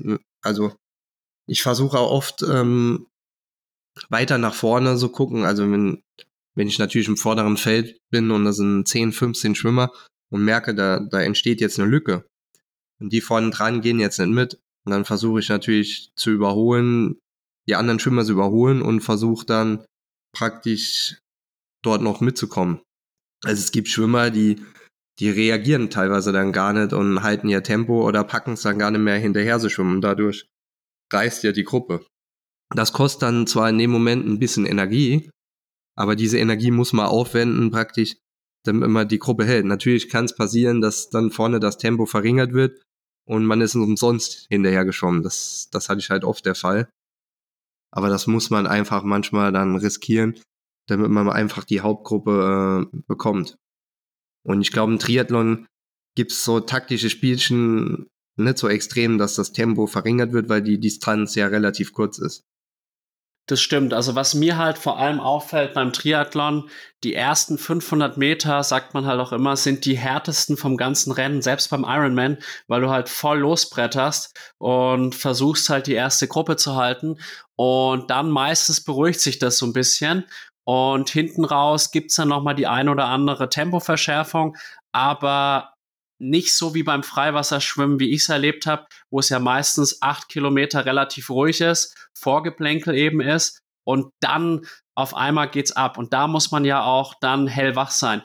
Wie kann man sich auch auf diese Situation im Freiwassersport vorbereiten? Diese Situation, wo du weißt, jetzt geht die Post ab. Oder wie, wie, wie spürst du das auch? Okay, jetzt muss ich da sein, um noch eine Chance zu haben, dieses Rennen zu gewinnen oder zumindest mitzugestalten. Gut, das hat im Freiwasserrennen also teilweise schon über die Jahre entwickelt, dass es sogar fast die letzten vier Kilometer am Ende sind, also die letzten zwei Runden, die schneller geworden sind. Das hat man natürlich im Training äh, trainiert. Also ich bin früher immer zehn Kilometer broken geschwommen, praktisch drei Kilometer am Stück, äh, langsamerer, also die Zeit, die Zeiten wurden immer schneller im Schnitt. Drei Kilometer, vier mal 500, zehn mal 200, 20 mal 100 und 10 mal 50 ungefähr, so dass 10 Kilometer rauskommen und dass das immer schneller wurde. Also ich am Ende die 50er Schnitt von 29 oder so geschwommen bin, die 100er von einer Minute und habe angefangen die, ich glaube 3000 bei 1,6er Schnitt im Anzug.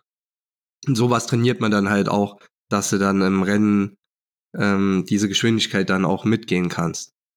Und man muss es auch versuchen mitzugehen am Ende, weil es gibt, da gibt's, also die letzten zwei Kilometer gibt's kein Getümmel mehr. Also entweder hält man das Tempo oder man fällt ab. Da da gibt's keine Chance mehr eigentlich, um ranzukommen.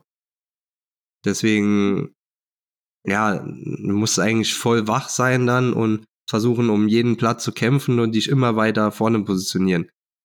Weil, ja, am Ende fallen immer irgendwelche Leute dann noch ab, meistens. Und deswegen ist es auch schlecht, immer der Letzte von der Gruppe zu sein dann.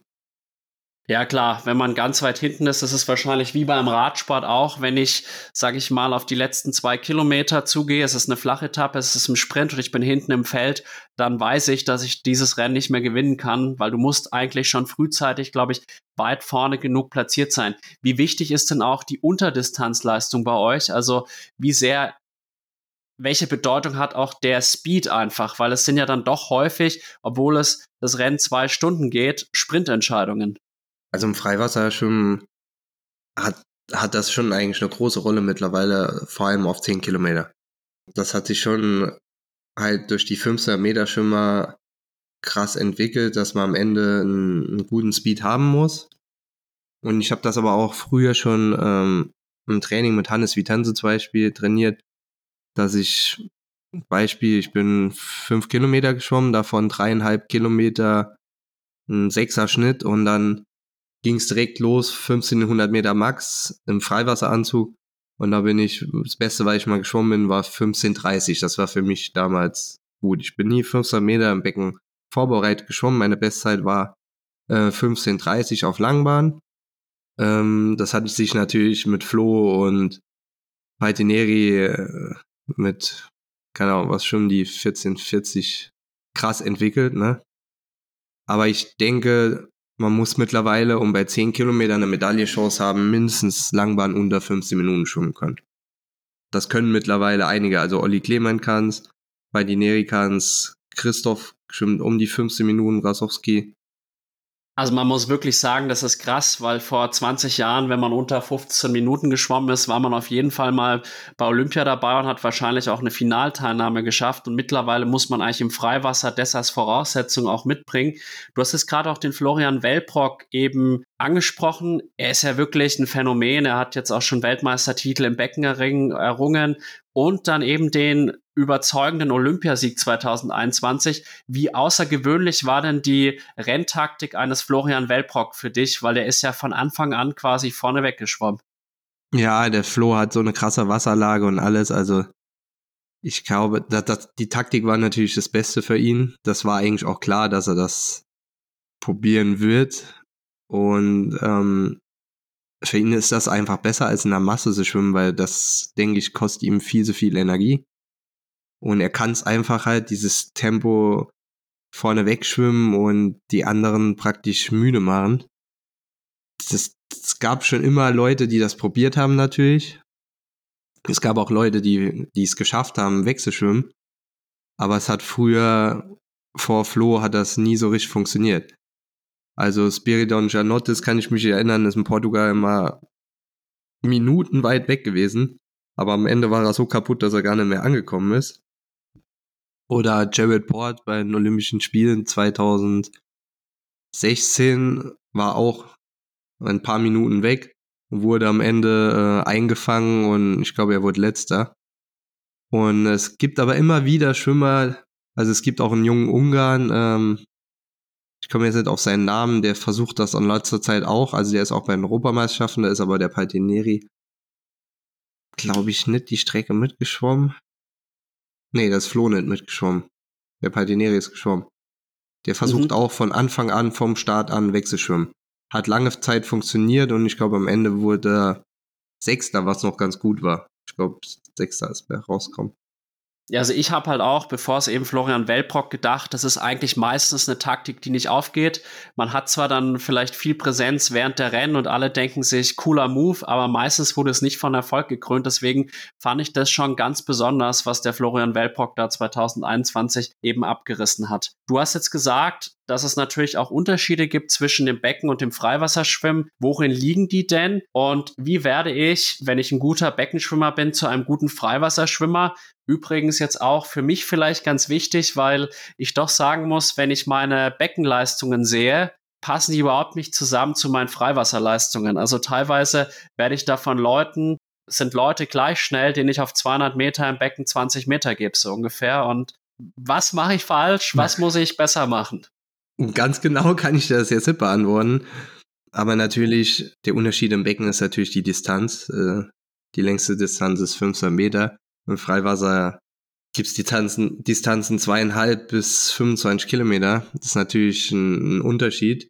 Hinzu kommt, dass man keine Wände hat. Also vielleicht machst du gute Wände, der andere macht schlechte Wände. Aber das macht natürlich auf 200 Meter keine 20 Meter aus oder was du gesagt hast.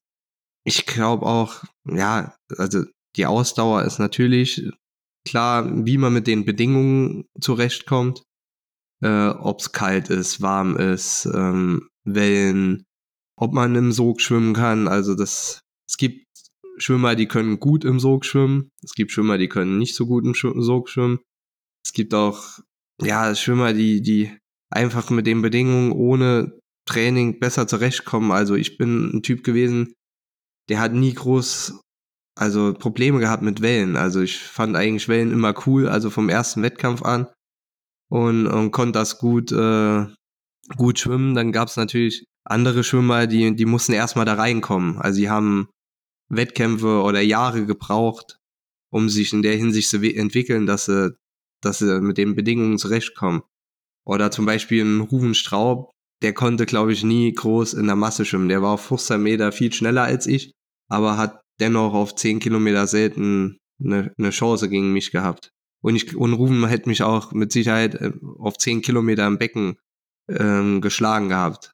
Aber zu dem Zeitpunkt hat er mich dann im, im Freiwasser bei einigen Qualifikationsrennen ähm, nie geschlagen gehabt. Ja, es ist interessant, dass du es ansprichst. Den Ruven, den kenne ich ja auch persönlich sehr, sehr gut und der ist ja quasi von einem kleinen Verein dann nach Würzburg gewechselt, wurde dann innerhalb eines Jahres auch deutscher Meister, also sehr talentierter Mann, vielleicht mal abgesehen von seinen Wänden und auch interessante Technik hatte der immer. Ich glaube, es gab keinen Schwimmer weltweit, der in diesen Bereichen geschwommen ist und so eine hohe Zugfrequenz einfach hatte. äh, da hat er Rekorde aufgestellt bei Weltmeisterschaften und so. Ich habe noch diese ganzen Geschichten vor Augen, aber ihm ist es tatsächlich nie gelungen, diesen Transfer vom Becken eben ins Freiwasser so hundertprozentig zu schaffen. Leonie Beck dagegen ist für mich das konträre Beispiel, weil man muss sagen, sie hatte 800 Meter 2016 bei Olympia bestritten. Das Rennen ging völlig in die Hose. Und dann ist sie allmählich zum Freiwasser gewechselt. Auch so ein bisschen mehr so, man hat sich schon ein bisschen dazu bewegen müssen, so von meinem Eindruck. Und am Anfang hat sie viel Lehrgeld bezahlt und hat es ja trotzdem geschafft. Welche Schritte muss man auch nehmen, um dann eben zum erfolgreichen Freiwasserschwimmer zu werden? Wie wichtig ist da auch einfach der Erfahrungsschatz? Also die für Erfahrungen bei Wettkämpfen ist natürlich sehr wichtig. Es gibt natürlich Ausnahmeschwimmer, die das auf einmal können. Aber Florian Welbruck hat natürlich auch ein paar Rennen gebraucht, um reinzukommen, weniger als andere. Also ich glaube, hm, Rob Muffels hat mehr Rennen gebraucht, um erstmal praktisch sich vor der vorderweitig zu positionieren und das hat ein bisschen länger gedauert. Ähm, und bei Flo natürlich durch die ruhige Wasserlage und durch seine Schwimmerei, natürlich auch durch die Erfahrung von Bernd und, und die Tipps, ähm, was er, was er gesammelt hat. Natürlich spielt der Trainer auch eine große Rolle. Hat das bei ihm umso schneller funktioniert, ne? Aber ähm, wie man das vom, vom Becken auf Freiwasser natürlich eine große Rolle spielt natürlich auch das, das Training, dass du längere Distanzen machst. Ähm, ich habe oft mit Axel Remort trainiert, zweifacher Weltmeister auf 25 Kilometer, äh, war mit ihm in der Höhe und habe da Sachen gemacht, die ich in meinem Leben zuvor noch nie gemacht habe. Also ich bin 120 Kilometer im Höhentraining in der Woche geschwommen und das war für Axel gar nichts. Der hat äh, nämlich 14 Schwimmeinheiten gemacht, ich 12. Und äh, ich habe mir einen Tag frei gegönnt oder zwei halbe. Und er hat 140 Kilometer gemacht. Da hatte ich sogar noch fast ein schlechtes Gewissen, dass ich zwei Einheiten weniger gemacht habe. Und für mich waren 120 Kilometer trotzdem in der Höhe oh, ähm, sehr hart. Und das war, das waren keine lockeren Einheiten. Ne? Da gab's ein Training mit ähm, drei Sets, 1500 Meter ziemlich zügig und viermal 200 Schmetterlingen und das dreimal. Das ist, ja, das, das war schon sehr hart. Und warum ich auch noch so ein bisschen stolz bin, natürlich, äh, Axel ist natürlich ist auch beim Eis, äh, bei der Eis-WM im Januar geschwommen Und der ist ja ein Stückchen jünger als ich, also ist, glaube ich, Young 94, sieben Jahre jünger als ich und müsste eigentlich noch eine größere Schnelligkeit oder beziehungsweise hat im Becken eine größere Schnelligkeit als ich. Aber dennoch habe ich eine auf beiden Strecken auf 500 Meter und 1000 Meter geschlagen gehabt.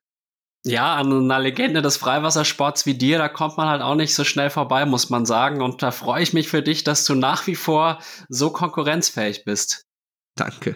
Ja, interessant. Äh, paar Fragen habe ich noch. Also ich muss sagen, wir reden jetzt schon eine Stunde 14, aber ich glaube, mit meinen ganzen Fragen, die ich noch habe, komme ich nicht durch.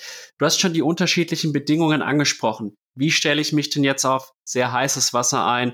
Wie stelle ich mich auf sehr kaltes Wasser ein? Wie stelle ich mich auf starken Wellengang oder starke Strömungen ein. Es ist vielleicht auch für unsere Zuhörerinnen und Zuhörer gewinnbringend, weil ja auch wir im Triathlon ganz unterschiedliche Bedingungen vorfinden. Mal schwimmen wir in einem ruhigen Regattasee, der einem Schwimmbad gleichkommt. Das nächste Mal schwimmen wir flussabwärts den Main entlang und beim wiederum nächsten Mal schwimmen wir 1,9 Kilometer erstmal ins freie Meer raus und kehren dann um und so weiter. So große Gedanken habe ich mir beim Wettkampfverein natürlich nie gemacht vorher.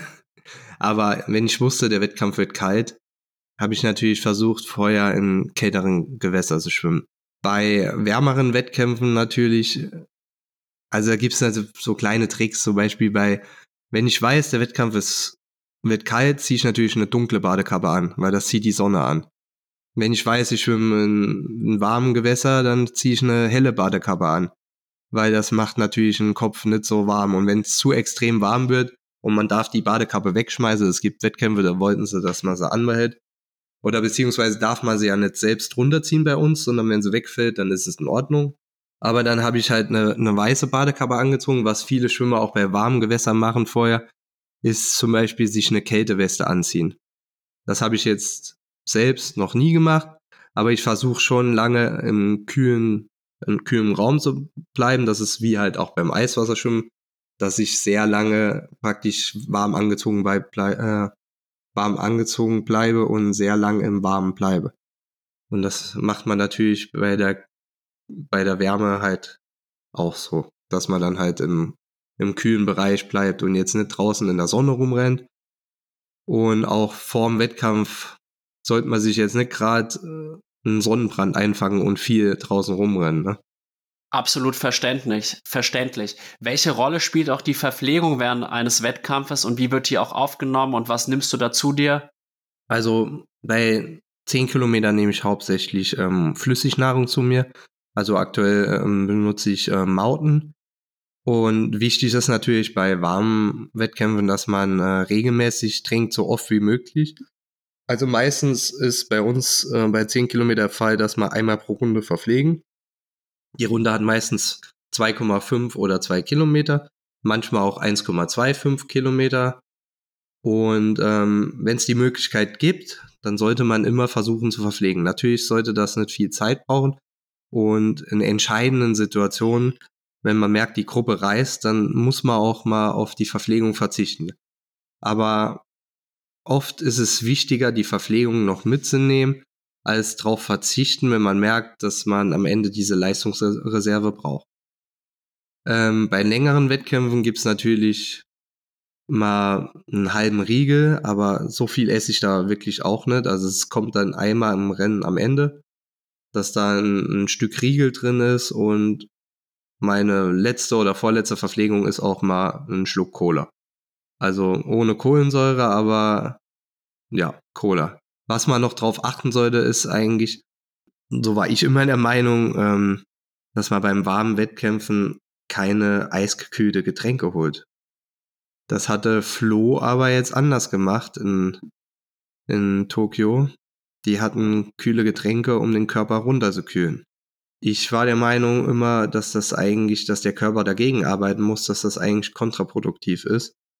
Und auch, wir hatten mal ein Rennen, das, da ist auch ein Jan Wolfgarten, mein aktueller Trainer, mitgeschwommen, beim Weltcup in der Vereinigten Emirate, als die, der Frank Crippen damals gestorben ist. Da sind wir beide mitgeschwommen und ähm, der wurde ja erst zwei Stunden nach dem Rennen unter Wasser gefunden. Und die Amis hatten damals die Getränke über Nacht im Gefrierfach und hatten auch Also es war Außentemperatur 44 Grad und Wassertemperatur 34 Grad. Und die hatten eiskalte Getränke und der ist damals an einem Hitzeschlag gestorben. Und wir waren damals alle der Meinung, dass das war ein Fehler. Die, die hätten niemals so eisgekühlte Getränke nehmen dürfen, weil was machen die Araber? Die trinken Tee, wenn es warm ist, damit der Körper nicht so viel schwitzen muss. Also ich muss auch sagen, dass ich da schon unterschiedlichstes gehört habe. Es gibt einmal die Fraktion, die sagt, am besten kühle ich durch möglichst kalte Getränke, durch Eis etc. Und andere wiederum sagen, das ist schlecht, weil damit kommt der Kreislauf nicht gut klar. Man nimmt lieber sogar leicht angewärmte Getränke bei Hitze. Aber was ich auch noch mal sagen wollte, du bist jetzt auch von dir draus, drauf auf, darauf gekommen, dass eben der Francis Crippen damals leider verstorben ist während des Wettkampfs. Freiwasserschwimmen ist kein Pappenstiel, das ist durchaus gefährlich und man muss da viele äußere Bedingungen im Griff haben und äh, man muss einfach auch gut vorbereitet sein. Und meine abschließende Frage vielleicht jetzt auch zu dem Thema. Man ist ja jetzt, wenn man beispielsweise 25 Kilometer schwimmt, ist man ja fünf Stunden im Wasser. Beim Ironman ist man auch so im Profibereich, ja, sagen wir mal siebeneinhalb Stunden bis acht Stunden unterwegs. Würdest du sagen, du hast jetzt natürlich nicht den Vergleich, aber würdest du sagen, dass man so ein Freiwasserrennen über 25 Kilometer auch von der Belastung her mit einem Ironman vergleichen könnte? Oder ist es vielleicht sogar noch härter, weil man ja auch im Wasser, es ist ja wirklich eigentlich nicht das Element des Menschen. Es ist ja eigentlich eher das Element des Menschen zu laufen, beispielsweise. Ich, ich denke, es kommt schon näher ran, äh, nah ran, aber so 100% vergleichen kann man es natürlich ja nicht, weil es drei, unter, also beziehungsweise das Laufen und das Radfahren andere Belastungen sind. Aber fünf Stunden, also ich sag mal so, ich vergleiche, ich würde meinen Ärmelkanal Durchquerung vielleicht mit dem Ironman auf Hawaii vergleichen. Das, das können wir eigentlich schon machen. Aber einen exakten Vergleich, den, den gibt's da nicht. Das ist ja was anderes. Vor allem ist das, der Ironman auf Hawaii ist ein Wettkampf und ich schwimme alleine äh, gegen die Zeit äh, beim, beim Ärmelkanal, also neben dem Boot her, ne? Aber ich habe viele Wettkämpfe erlebt, wo, wo viele Schwimmer an ihrem Limit waren und auch aus dem Wasser rausgenommen wurde, wurden, auch wegen Kälte. Und ähm, ich habe noch eine andere Schwimmerin erlebt, damals bei Europameisterschaften in Berlin, eine Polin, die auch kurz vorm Ertrinken war, die komplett benommen war. Da ist damals auch, ich weiß nicht mehr, der Thomas ins Wasser gesprungen und der Dr. Alex Beck hat die auch behandelt gehabt und hat ihr, hat ihr praktisch das Leben gerettet gehabt. Ne? Also es ist, ja, es ist nicht einfach, es kann immer was passieren. Und ich denke, im Wasser ist es umso gefährlicher, weil wenn man untergeht, äh, die Person findet man nicht so leicht, wie wenn es jetzt beim Ironman auf der, auf der Strecke ist, ne? Absolut. Und man muss auch wirklich sagen, auch beim Balaton Führet, da ist ja auch ein Ungar direkt danach im Wasser noch kollabiert, erinnere ich mich noch genau. Andere haben erbrochen. Es ist wirklich eine Extrembelastung. Und vielleicht deswegen auch nochmal mein Appell an jetzt die Zuhörerinnen und Zuhörer, egal ob ihr jetzt sehr, sehr gute Schwimmer seid oder vielleicht sogar Anfänger, wirklich am besten immer mit anderen Leuten schwimmen gehen im Freiwasser, vielleicht auch so eine äh, Boje kaufen, am Rand schwimmen, dass man auch im Training da kein Risiko eingehen kann, eingeht, weil man ja auch sieht, im Triathlon die meisten Todesfälle passieren doch meistens beim Schwimmen, weil es natürlich auch vom Herz-Kreislauf-System die größte Belastung ist, weil der Blutdruck halt auch viel höher ist als jetzt beim äh, Radfahren oder Laufen. Und ich sag's jetzt ganz ehrlich, ich komme vom Schwimmen und bin früher viele Umfänge geschwommen, aber obwohl ich das gemacht habe und im Triathlon-Bereich eher ein guter Schwimmer bin, bin ich überzeugt davon, dass ich dieses Ärmelkanalprojekt beispielsweise überhaupt gar nicht schaffen würde. Ich würde wahrscheinlich ertrinken, untergehen oder müsste aus dem Wasser gezogen werden. Und deswegen, Andreas, auch du, du bist natürlich auf einem ganz anderen Level im Schwimmen, viel besser vorbereitet, aber sei vorsichtig und hör dann im Zweifelsfalle natürlich auch auf die Vernunft und nicht auf den, den Wink des Rekords. Ja, natürlich, ich muss da schon auf meinen Körper achten. Natürlich äh, ist man oft motiviert und so. Und ähm, ich habe ja viele Begleiter auf dem Boot. Ähm, also ich denke mal, dass ich das schon sehr gut einschätzen kann. Aber wie du sagst, ich, ich glaube nicht, dass das jeder Schwimmer ähm, machen könnte oder kann. Also Das ist schon, also auch für mich eine große Herausforderung. Also ich bin noch nie 34 Kilometer geschwommen und es ist nicht einfach nur 34 Kilometer schwimmen. Also im Becken wäre das für mich ein Klacks. Äh, die Bedingungen spielen halt eine große Rolle, ne? Und halt auch, dass ich eine gewisse Geschwindigkeit schwimmen muss und dauerhaft äh, eigentlich eine Belastung habe. Also es gibt keine Pause da. Ich verpflege auch meine Verpflegung, die dauert maximal zwei Sekunden, noch nicht mal. Ich kipp den Becher weg und werde mich da kaum auf den Rücken drehen und auch nicht äh, mal locker schwimmen. Und ich darf auch ja gar nicht, so wie es im Freiwasser normal ist, das Boot berühren. Also dann zählt der Rekord nicht, dann ist man praktisch disqualifiziert. Wir drücken dir die Daumen, dass du den Rekord brichst und natürlich auch gesund brichst. Wie schaut denn jetzt deine weitere Karriere aus? Wie lange machst du noch den Hochleistungssport oder sagst du, der Ärmelkanal ist jetzt quasi die Krönung einer langen und erfolgreichen Karriere und dann fokussierst du dich vielleicht auf deine Verlobte, glaube ich, die Jasmin, die du ja auch schon seit ein paar Jahren hast, auch die Freundin? Ja, genau. Also ähm, wir sind seit äh, letztem Jahr verlobt. Ähm, die Hochzeit haben wir extra auf ähm, nächstes Jahr äh, verschoben. Die müssen wir noch planen, aber vorm Ärmelkanal hat das natürlich keinen Sinn gemacht. Ich habe noch vor, im Februar die ähm, Eis-Europameisterschaften zu schwimmen. Das ist die ersten Eis-Europameisterschaften, die es gibt. Die werden auch zum ersten Mal praktisch, also eine Eisveranstaltung wird zum ersten Mal veranstalten mit dem Europäischen Schwimmverband, mit der LEN. Das ist auch was ganz Neues. Ähm, das will ich eigentlich noch mitnehmen. Und dann ist eigentlich schon mein Karriereende geplant, dass ich dann äh, abtrainiere und langsam mit dem Training herunterfahre, vielleicht mal aus Spaß noch äh, gewisse Wettkämpfe schwimme. Und jetzt vom Ärmelkanal gibt's eigentlich nur noch zwei Events für mich. Ich will in ähm, zwei, drei Wochen die deutschen Meisterschaften mitschwimmen in, in Regensburg. Und äh, wie gesagt, der Wettkampf mit äh, Thomas Lutz ähm, im Lake Tahoe. Ähm, was, was wir eigentlich äh, nie so erwähnt haben, was ich eigentlich beruflich mache.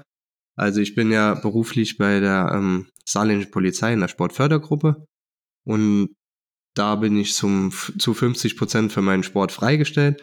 Ohne das äh, wäre das natürlich alles gar nicht möglich.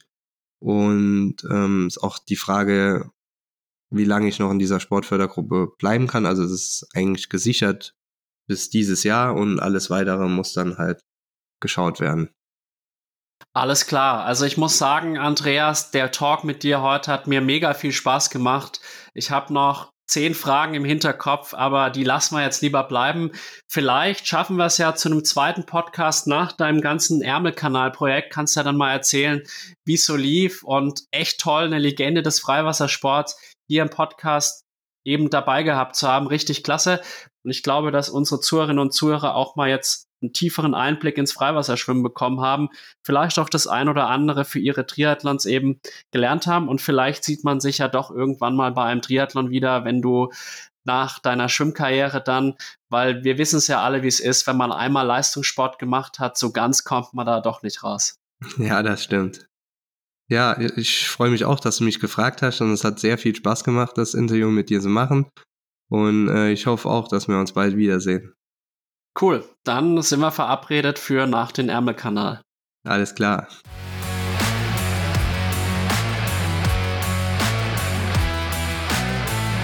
Liebe Zuhörerinnen und Zuhörer von Klartext Triathlon, ich hoffe, dass euch die heutige Folge mit Freiwasserschwimmer Andreas Waschburger genauso viel Freude bereitet hat wie mir. Andreas ist ein total bodenständiger und sympathischer Typ und ich bin ihm sehr dankbar für die tiefen Einblicke in das Leben eines professionellen Freiwasserschwimmers. Wenn euch mein Podcast und meine Arbeit gut gefallen, würde ich mich freuen, wenn ihr mir auf Spotify, Apple Podcasts und Co. eine positive Bewertung hinterlasst oder aber eine kleine Spende auf Red Circle oder PayPal dalasst. Vielen Dank dafür. Ich wünsche euch weiterhin viel Spaß beim Zuhören von Klartext Triathlon und bis ganz bald, euer Alex.